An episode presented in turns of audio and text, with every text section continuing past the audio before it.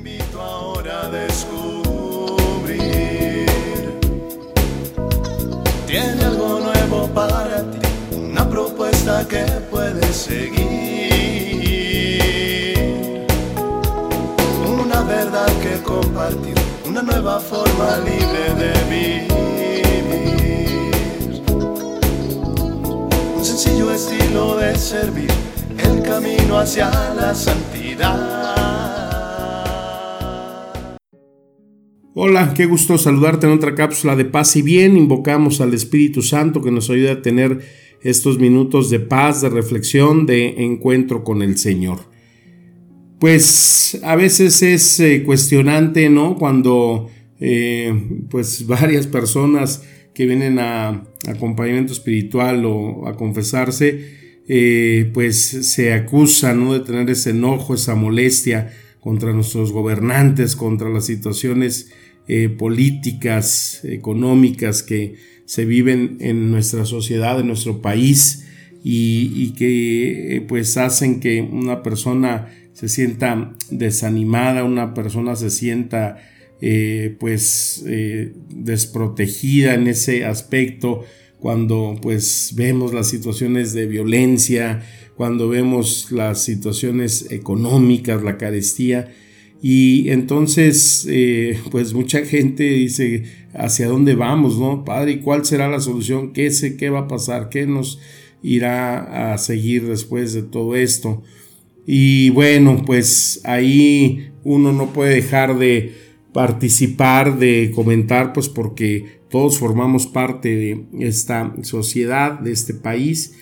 Y bueno, yo siempre he pensado que para salir de esta situación, se necesita pues primeramente que todos estemos involucrados en el querer salir de una situación como la que estamos. ¿no? Yo toda la vida desde que nací he oído la palabra estamos en crisis, ¿no? Eh, son crisis una tras otra, somos esas generaciones que no hemos podido ver un resplandor, un crecimiento, sino que ahora pues como que se agravan más, ¿no? Con las eh, situaciones de violencia, con todo esto que los grupos delincuenciales eh, cada día azotan nuestra sociedad, muertes injustas. Y para que también pues el esfuerzo de cada uno se motive, pues necesitamos de un líder, ¿no? De alguien que realmente tenga esa pasión, ese deseo y ese amor hacia la patria para ir enderezando las cosas. Y para mí, eh, un líder que podría verdaderamente sacarnos, pues sería la presencia de una mujer, eh, para mí la mujer tiene un arma muy importante que a veces poco la usa, pero cuando la usa, eh, no, el más bravo, el más macho, el más superhombre que se crea se dobla ante la decisión de una mujer, ¿no? Y esto lo vemos por ejemplo, cuando está el niño haciendo alguna travesura, ¿no? Y la mamá le dice, ya deja de hacer eso o te voy a pegar, ya deja de hacer eso, te voy a castigar.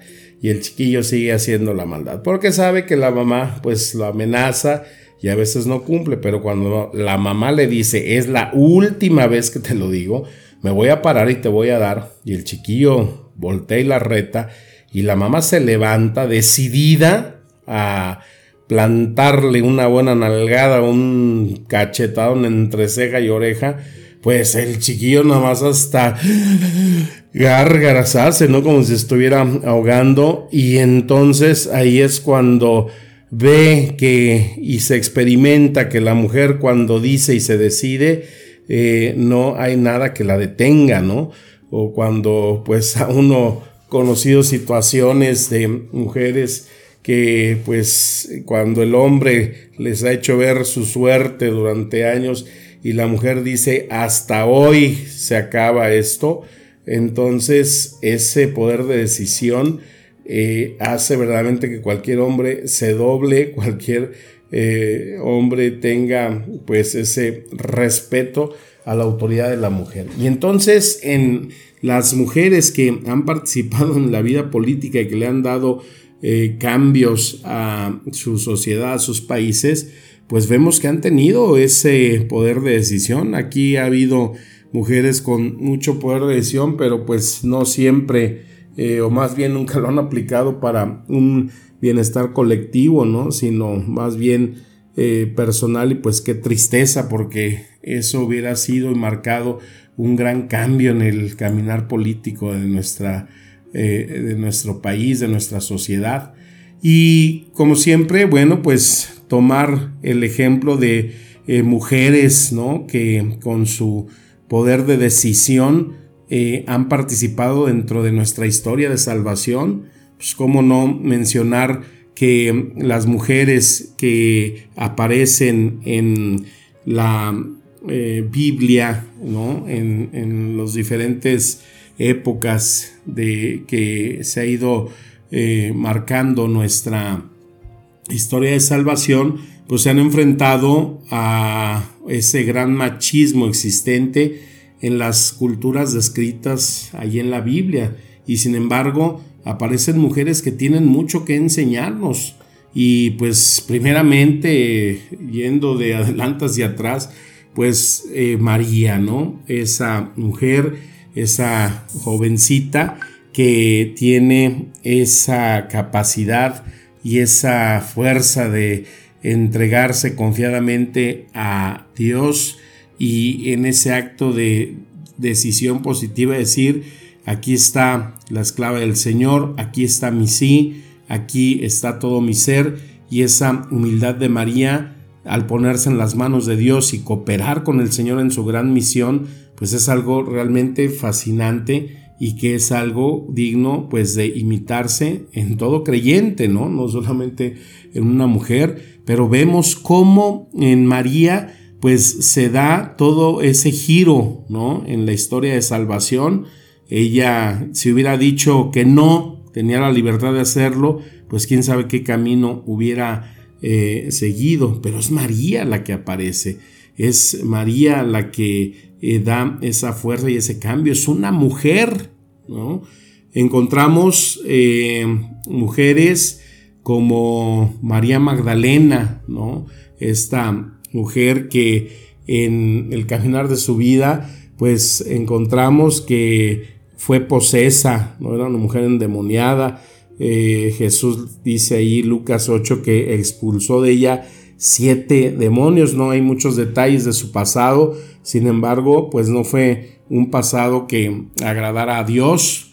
Ella, no obstante, pues tiene ese valor de ser una gran sierva del Señor, tiene ese poder de decidir sobre su vida, sobre el que dirán, sobre la crítica y que ella pues es mencionada siempre en compañía de esos discípulos, aunque pues quizás algunos no la querían mucho por ser mujer y sobre todo pues por esa eh, preferencia en que Jesucristo hace sobre ella, porque pues recordemos que ella es la primera en saber y en creer en esa resurrección de Jesucristo, en ese vencimiento de la muerte. Entonces fue una mujer que mostró una superación inigualable, un verdadero reto que eh, transforma, ¿no? que Dios opera en la vida de las personas. Y ahí se ve en esta María Magdalena, por eso se le señala y todavía el Papa Francisco hace poco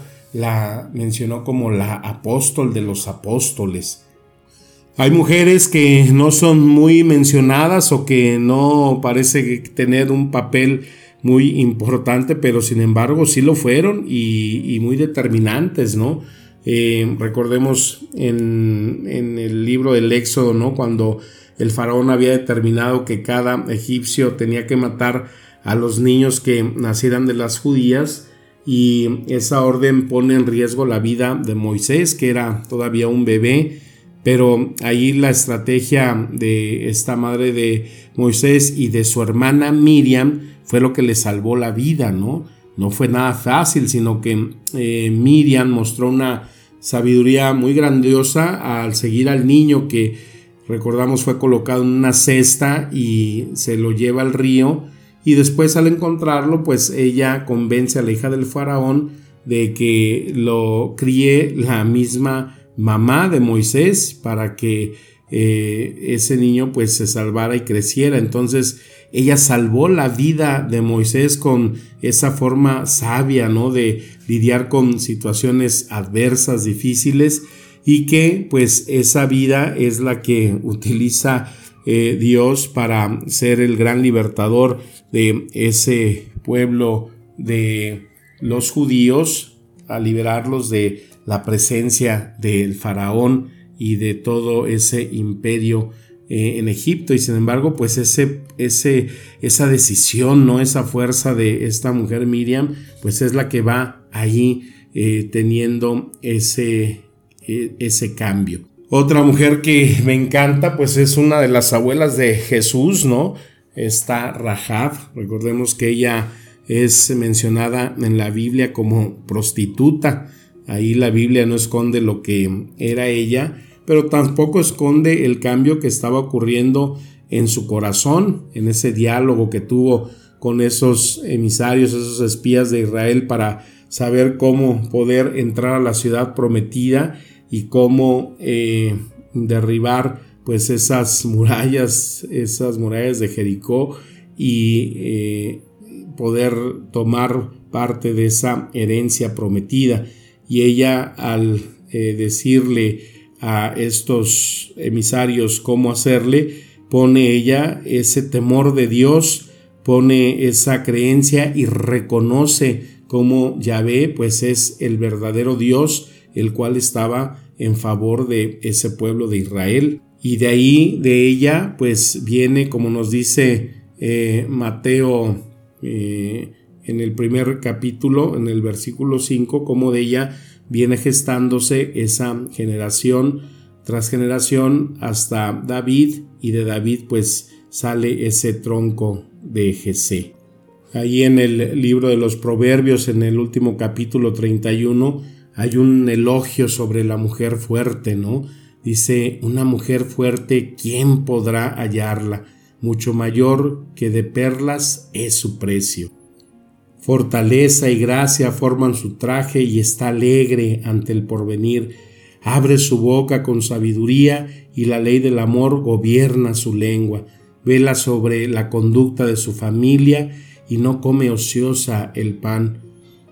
Engañosa es la belleza y un soplo la hermosura. La mujer que teme a Yahvé, esa es digna de alabanza. Así que vemos entonces qué importante la participación de la mujer en los designios de Dios, qué importante valorar toda esa fuerza que eh, conlleva su género, su ser mujer y que pues es siempre ese complemento que con el hombre pues eh, Dios ha hecho para vivir y compartir en nuestra historia de fe, nuestra historia de salvación. Pues mujeres, quien se anime a tomar las riendas tendrá siempre mi apoyo, mi voto, mi oración y mi confianza por todo y todas las grandes capacidades que Dios ha puesto en su vida. Pues pidamos al Espíritu Santo que siempre dote de esa fuerza y esa decisión aquellas que están al frente de sus familias, aquellas mujeres que solas tienen que sacar adelante a hijos por diferentes circunstancias, por sostener a sus familias, por trabajar siempre encarecidamente y como grandes guerreras, y que pues las palabras que encontramos siempre en la Sagrada Escritura nos llenen de espíritu y de vida. Les mando un fuerte abrazo, mi deseo de paz y bien. Amén.